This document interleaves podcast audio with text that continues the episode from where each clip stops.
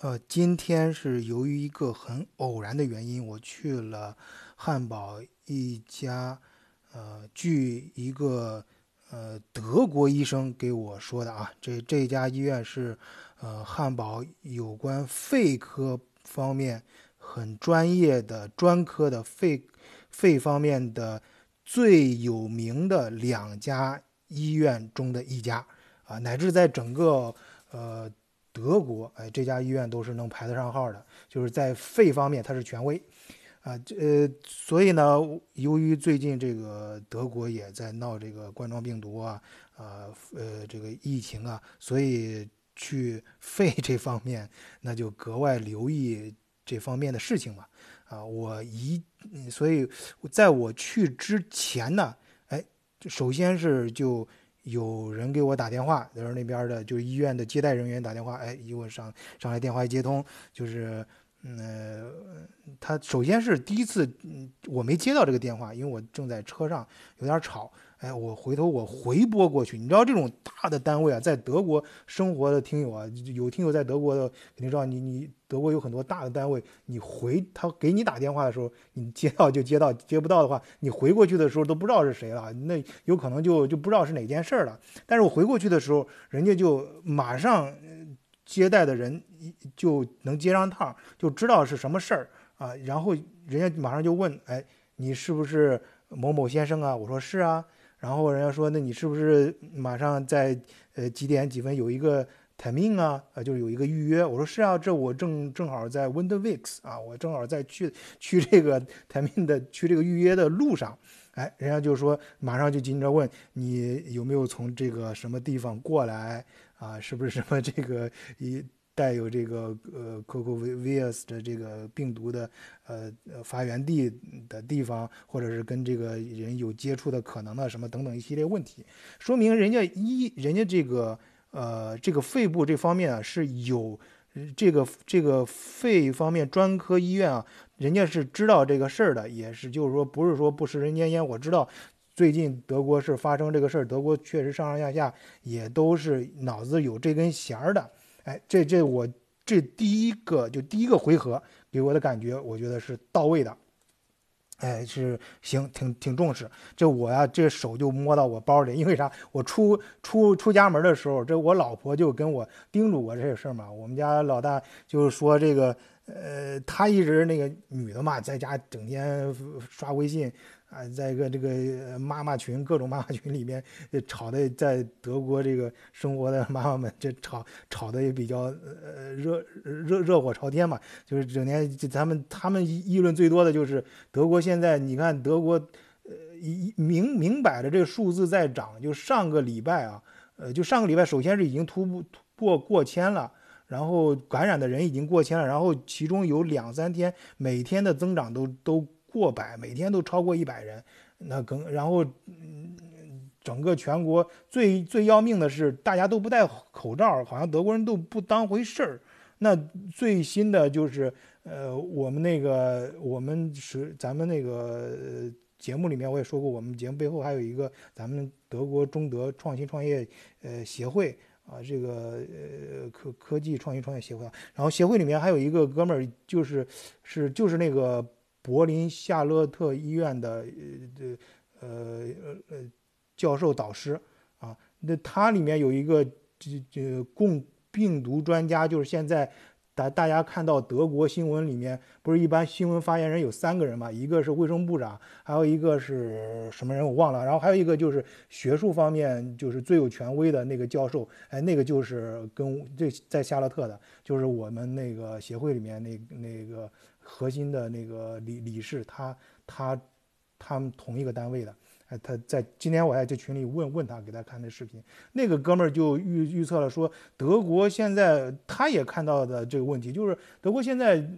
就是不采取措施，大家不戴口罩，呃，也不有有些硬性的措施也出不来，比如说呃停课呀什么的，就就是咱们在群里面经常讨论的这些事儿嘛，你你这些事情这些措施。搞不出来，然后那我们中国，咱们作为中国人呢，就是咱们都有这方面意识嘛，经常在国内都已经有这方面经验了，整天看新闻，那出门到底戴不戴口罩嘞？我当时就很矛盾嘛，这个事情。呃，那那个当然就我接着刚才把那个小插曲说完啊。那个夏洛特那个教授就比较权威，那个教授说，如果德国这样搞下去的时候，这样搞下去会出现什么结果呢？会出现德国有三分之二的人会被感染上感染上病毒，就是完全不管的话，最坏的结果就是自然自然选择这种结果，就是德国会有三分之二的人感染上病毒。到三分之二的时候，就是说，呃，他说他这个话就有点冷幽默了，就是说你你。你不管的话，到三分之二就停了啊，就不会再感染了。至少有三分之一的人会会会不会被感染，就到三分之二就就自然，你就不用管它。自然的话，就到三分之二就停了，就不会再再多更多了。然后死亡率就是百分之零点五，那这是很生硬的数字呀。你要呃，那对应的那是一个个鲜活的生命啊，那是很那绝对数字也是非常大的。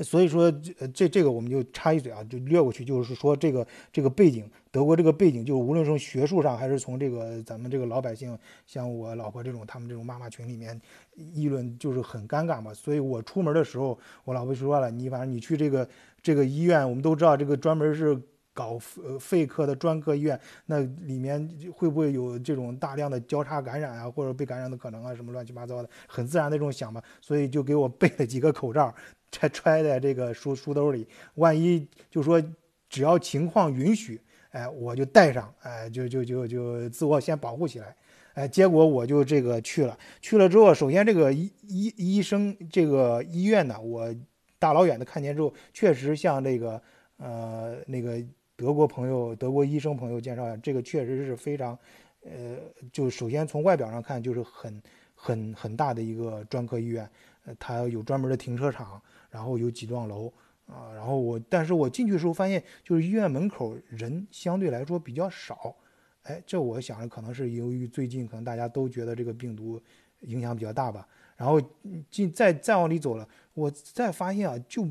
没有一个人戴口罩，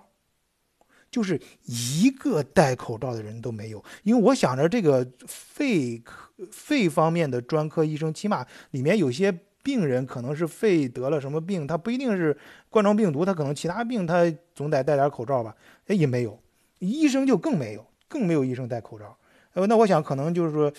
呃，可能碰巧我就正好没碰见，结果我就进去了。进去之后，然后有呃，嗯，前面有接待嘛，就这个在德国生活的朋友有经历都知道啊，就那一套程序接待，然后我要一些材料啊什么的，我就不该办的事儿办什么事儿在这，然后就在那候着等着。哎，等着时候呢，他让你做那个，呃，那个什么，呃，做的这个，呃，那个 Wartenraum，就是在德国，呃，就是专门接待室嘛，就就他好几个接待室呢，在那等。其实地方还挺大的，条件非常好啊，那确实是一流的医院啊，里面的咖啡机啊什么，一看都是顶级的这种设施，很干净。然后，但是。就是有一有有几个老头老太太太在那儿坐着，都都都在那儿，我看见年龄 年龄都挺大的。然后我心里面一想，我就给那个给那个接就是给我接待过我的那个秘书，我就说这个是这样，我说我呢也不解释，我就说我就去呃其他地方转转，我我说我对这儿有好奇啊，我到其他地方转。其实我就是学嘛，就是找那个人少的地方嘛，我就装作看一下他们的大屏幕，看一下他的介绍。啊，反正就学摸着，就都因为那个那个那个接待室跟或者呃后什么叫等待室那个那那个区，虽然人不是特别多，能找着空，但是我也是担心担心，毕竟这玩意儿，万一被传染上，万一中中标了，这这这这可这这可是人命关天的事儿啊！所以我就那个呃，因为因为他不允许没有人戴口罩嘛，因为我本来我刚才已经说了，我手我已经。通过他第一个电话，我想着可能到医医生一到医院，可能好多人都已经开始戴口罩了什么的，呃，有这方面的意识。结果进去一看，没一个人戴口罩，我就不好意思戴口罩，我就我还在犹豫。然后我一看也别犹豫了，我就自自己给自己隔离吧。我就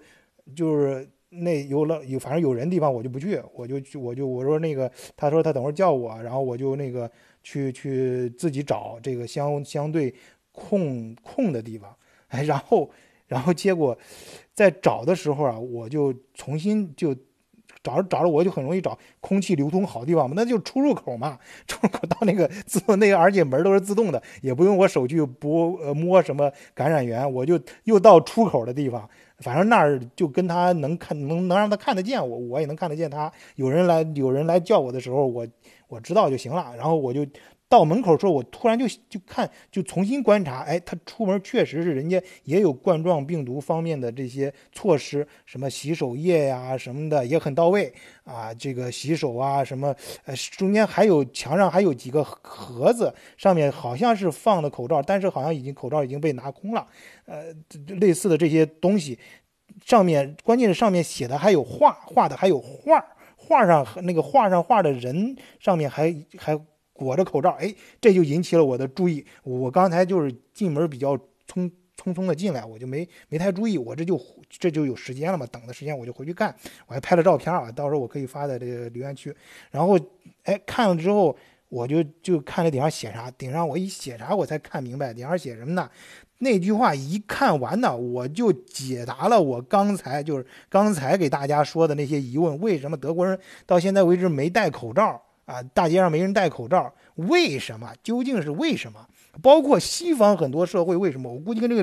逻辑差不多。我当时瞬间我就想明白这事儿了。那个一个是他那那话写的什么呢？就是说，你为了。当然，那话说的就是很官方啊，就是说说你为了大家的这个安全什么的，如果你是被感染上了病毒，或者是当然他没说是冠状病毒，他说了就是类似的这种有传染像其他人的这种病毒，请你戴上口罩，一定要戴上口罩。就是说他的表面的这个宣传语是是宣传你让你戴口罩，但实际上他前面还跟了一个。状语跟了一个限定性的条件，就是如果你传染上，如果你有这个病菌之后，请戴上口罩。也就是说，他戴口罩的逻辑是：你如果得了什么病毒，你戴口罩是为了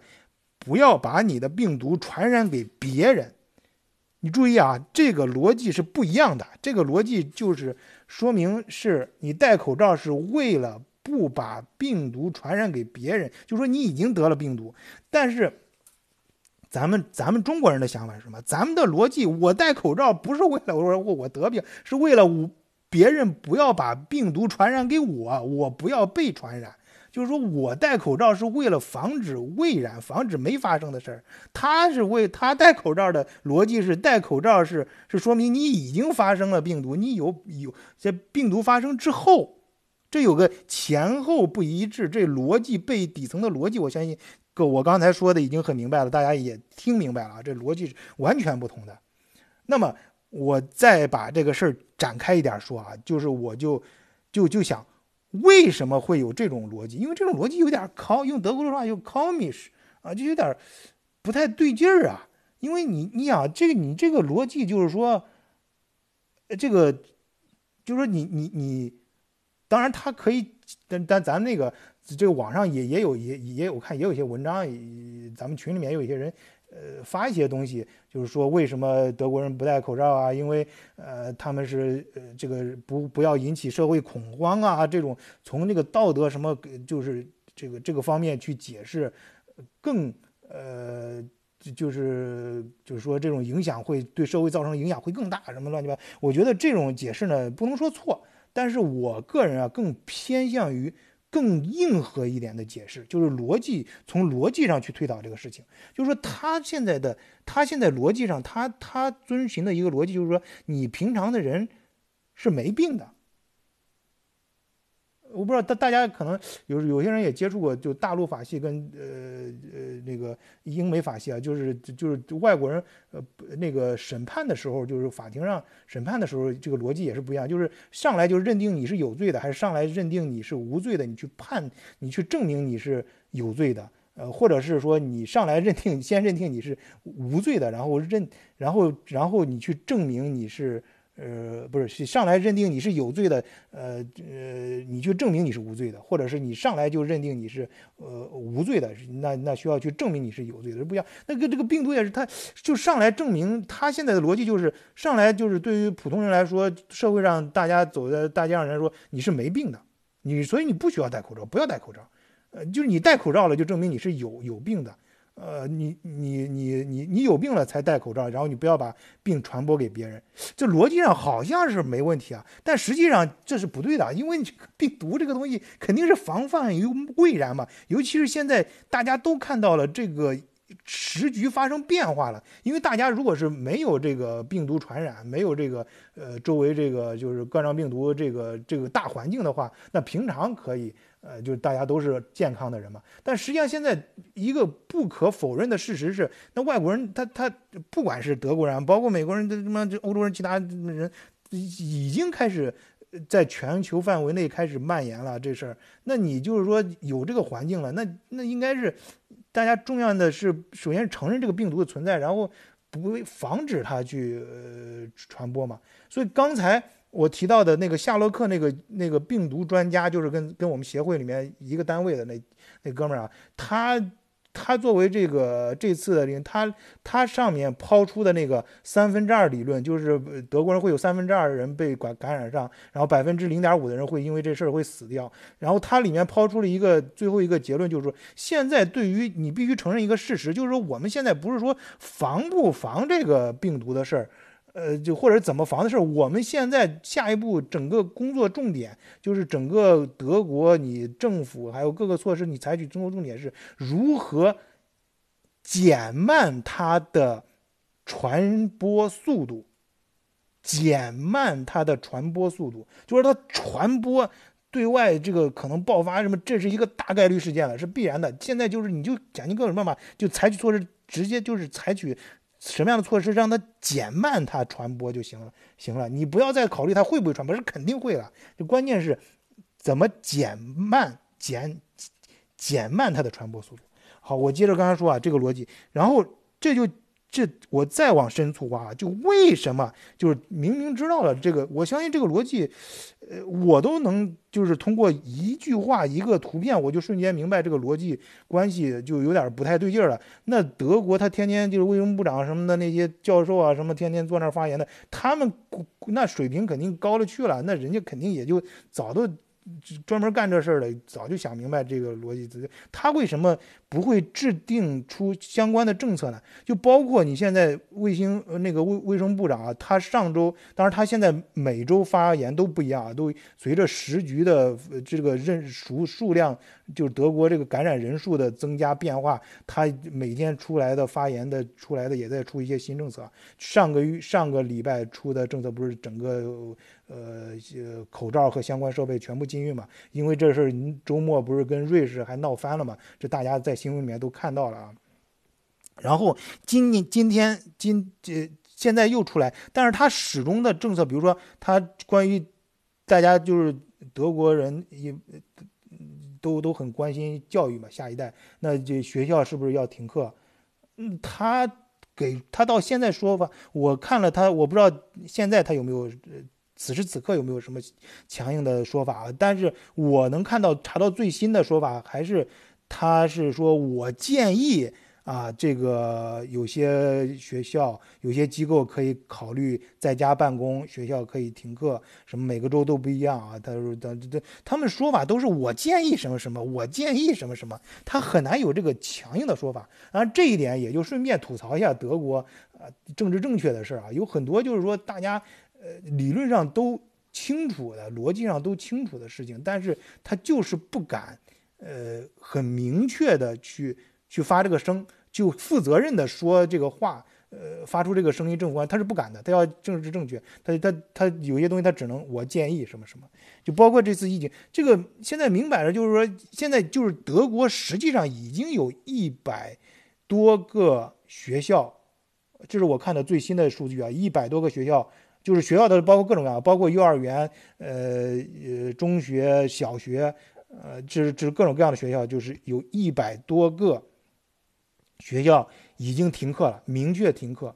但是这一百多个学校里面都有一个前提条件，就是有一里面有人被感染。啊，哪怕是只有一个，哪怕他他是一个学生，或者是一个他不是学生，也不是老师，啊，是一个普通的工作人员，哪怕一个清洁工的，只要有一个人在这个学校里就是经常出现的一个人被感染，哎，这个学校就可以宣布停课。哎，这我就通过这个新闻，我就又明白了。接着刚才的说啊，他逻辑上是是硬，他逻辑上有问题的。但是为什么他还不敢去硬宣布？他只是说我我建议不敢宣布有些地方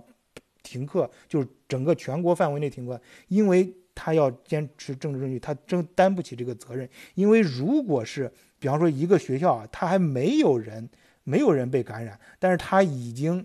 他开始直接宣布去去停课的话，也就意味着这个学校就要为此付出相动用了相应的公众资源，因为学校的资源、老师、教师什么这些，特别公立学校，这都是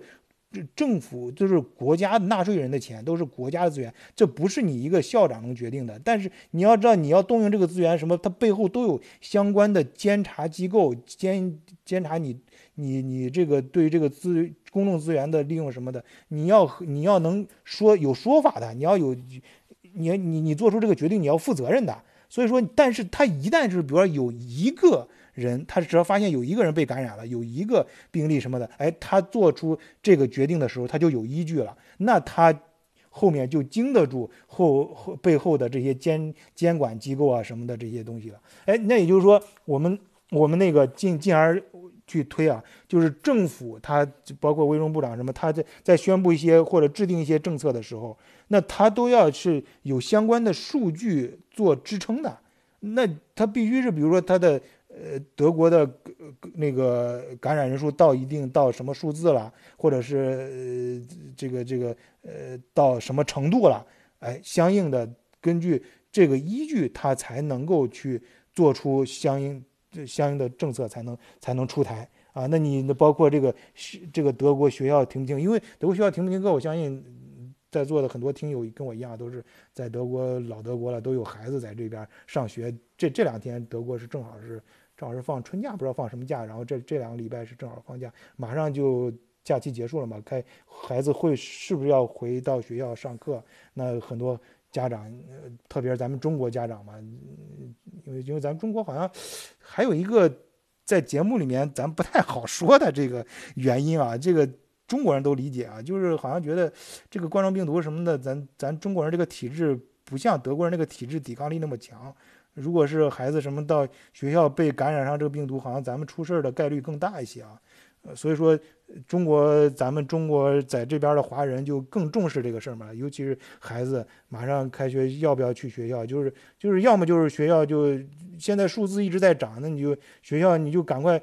你就整个那个国家出一个政策，赶快停课呗，你停个一个礼拜课两个礼拜课，你先躲过这一阵儿再说呗。你你现在你现在至少要实现就是说什么的，就是德国每天的。增加的这个感染人数要出现递递减才行，就越来越少，这个嗯到这个程度，呃才能够呃这个再恢复正常的上课什么的，得至少得控制住。感觉国家确实从数字上反映出来控制住这事儿。好，我们刚才就是讲了这个呃这个嗯两两个方两个层面啊，一个是给大家说了一下我。这个逻辑上，我觉得德国现在是有问题的，就是不戴口罩这件事逻辑上有问题的，因为他戴他不戴口罩，他的逻辑是为了戴口罩是为了呃防止你已经被传染的人别传染给别人，而那个呃咱们中国人的想法戴口罩，咱们的我觉得是更现实一点，就是为了我还没被传染上的人，我不被传染到。啊，这这逻辑，我觉得咱们的逻辑，目前的环境来看，我们的逻逻辑是对的，咱华人的逻辑是对的。然后是第二个层面，就是他们为什么就是明知道这个逻辑是有问题的，然后还还不敢去宣布一些更强硬的政策，是因为德国的这个政治正确太太吓人了。这个有时候我觉得已经影响到社会正常的那啥了。他他他他有些他不敢，他因为这种。这种要停课啊，停整个政府停摆，或者是更大规模的社会的一些呃戴口罩什么的，要牵扯到公共资源，动用公共资源，动用呃社会资源，那他就要讲究政治正确。他他每个人的权利，政府的权利是很有限很有限的，他们会受到严格的监控，他不敢轻易的动动这个呃公涉及到公共资源，那他的背后就需要呃一些更有力的。支支持，甚至就说白了，那就是等这个悲剧发生了，他才有证据，才有底气去做出强硬的一些政策。那这对整个社会来说是很很悲伤，就是很悲剧的一件事情啊！这这这这就是这我讲的两个层面啊。然后第三个，我再顺便说另外一件小事儿。呃，是也是前段时间有朋友在问我的，我觉得这个逻辑可以延续一下，正好一个相反的逻辑，就是呃，考驾照这件事儿。考驾照的时候，因为我的我在德国考的驾照，我在德国我在中国完全不会开车，我完全都是在德国学的，呃，所以我德国呃学的全套的这个在德国开车的，嗯，我印象也非常深刻，我的驾校老师就每。教教我的时候，反复就强调，我教你开车不是为了让你拿到这个驾照啊，当然主主要是本质上不是最现实的，还是为了拿到这个驾照。但实际上他强调的是什么呢？他强调，他总是给我强调，我是为了让你安全开车，让你呃让让你能够开车的时候，哦，就是按照我教你这一套东西呢，会避免避免很多悲剧的发生。注意没？他这个逻辑就是，开车的时候，他他教这些东西是采取各种措施，就是为了不让你发生危险的事情，就是在危险的事情没发生之前避免它。那那就跟戴口罩的逻辑是一样的嘛？也就是说，德国人是懂这个道理的，普通人的驾照老师都懂这个道理。就是我们戴口罩其实是没问题的，是对的。这个时候在德国应该戴口罩，戴口罩是为了防止危险的发生，防止病毒的发生，这个逻辑是没问题的，是没错的。而不是说你你戴口罩，你要等病毒发生之后。那么，我接着说这个驾照，因为驾照就好，好多人问我好多次，所以我趁着这个机会就把考驾照的事给大家说一下。考驾就现在考驾照越来越难考了，德国考驾真的很难考，而且是笔试比原来难多了。我们那时候笔试就是就是一千道题，做上三遍啊，就是普通中国人的智商啊，你做上三遍，呃，妥妥的，然后就就笔试就能过了。然后呃呃，路考的话。呃，基本上反正我是一次过的啊，那个有些就是可能呃习惯呃思维不太一样的，也两三次也都能过，然后也就是花个两普通的城市啊，就是花个两千多欧元吧，差不多啊，就是两个月时间两千多欧元，然后有的呃就差不多就能过了，有的是像我这种都是必呃路考必必必呃笔试一次过，然后有的可能有弄个两三次也都过了。啊，大概也就是这这这这么多钱，这么多时间，这我那时候，现在比比我那时候难了，至少笔试难难多了。呃，然后但是呢，就是好多同学问我的，我要首先跟你说，这个首先这个，你你你考考驾照，就是你在德国你别犯，别跟自己犯劲儿，就是那个老师的逻辑是没错的，就是你一定就是。你不是为了最终拿到这个证，是为了呃考就是，在德国上驾照、上驾校，是为了各种呃学，就是学好各种交规，然后学好养成各种正确的呃开车习惯，是为了你的安全，为了呃为了防患于未然。这个包就是我刚才说那个逻辑，这是没问题的。但是如果如果啊，仅仅是为了拿到。驾照，你拿到驾照，然后你可以以后，比方说在德国嘛，你特别是作为呃刚毕业的学生来说，你拿你有了驾照，你找工作会更容易一些。然后呢，作为平常生活呢，呃你在小镇上生活，如果你有了驾照，作为你会有一个代步工具，你在周围去，特别是德国你在小镇上住的人，生活会更便利一些啊。如果是这种可控风险范围之内啊，仅仅是为了拿到驾照的话，怎么做呢？你就是去找啊。嗯，偏僻的小镇考驾照就行了，就这么简单。这是终极方案，也是最佳方案，就没有之一啊，没有之一。这就是在德国考驾照的唯一的一个秘诀，因为在德大城市，就是因为我们就不说大城市，其他的方面就不说了，就是小城市。一些的驾校老师，他的路况非常熟悉，他对这个考官要考什么项目也是相对来说非常熟悉，然后路况相对来说比较简单啊，就那就很容易过。我们在我考驾时，大约在那是七八年前七八年前吧，那个时候甚至有我们记我记得有一个原东德的一个小镇叫什么阿舍斯雷本什么地方，那个地方有一个驾校，就是他居然能够就是说保证你不到一千欧元，然后是三个礼拜保包你过啊，就集中，但是你要集中那三个礼拜，天天呃。非常密度非常强的，按照他的方法去训练，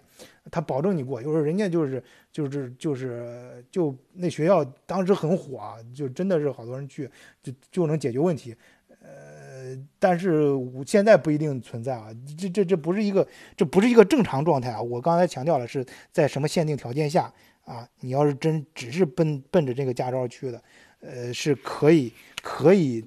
可以去按照。现在的话，这个学校不一定有，但是这个逻辑肯定存在，就是你不要去找，你你你你，反正你提前预料好时间，相应的时，关键你的时间预预留好，然后去找这个小镇啊，呃，最好是原东德的这种，呃，西不不一定是东德，东西德都行，反正就是那种小地方，非常小的。啊，然后那个你一看，然后一问那个驾校老师，他对当地的教官都很熟悉的，就这种地方就行了。这就是终极终极的呃攻攻攻略，最好的拿到就奔着驾照拿驾照这个目的去的啊，最好的办法了，也是同时也是最省钱的办法啊。大城市都很贵啊，这个呃具体多少钱我就不说了啊，听友都都都都都清楚。呃，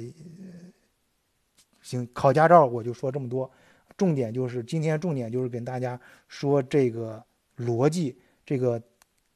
戴口就是德国人，我相信很多西方国家都是这样，就戴口罩跟不戴口罩，它的根本逻辑的区分点和这个背后为什么，呃，再深再往后推一层，他为什么就是明知道这个逻辑存在，而且还还不去遵守这个逻辑？呃，不敢去出台一些相关的他心知肚明的一些政策的原因，然后呃，我顺便引申了一下，就是呃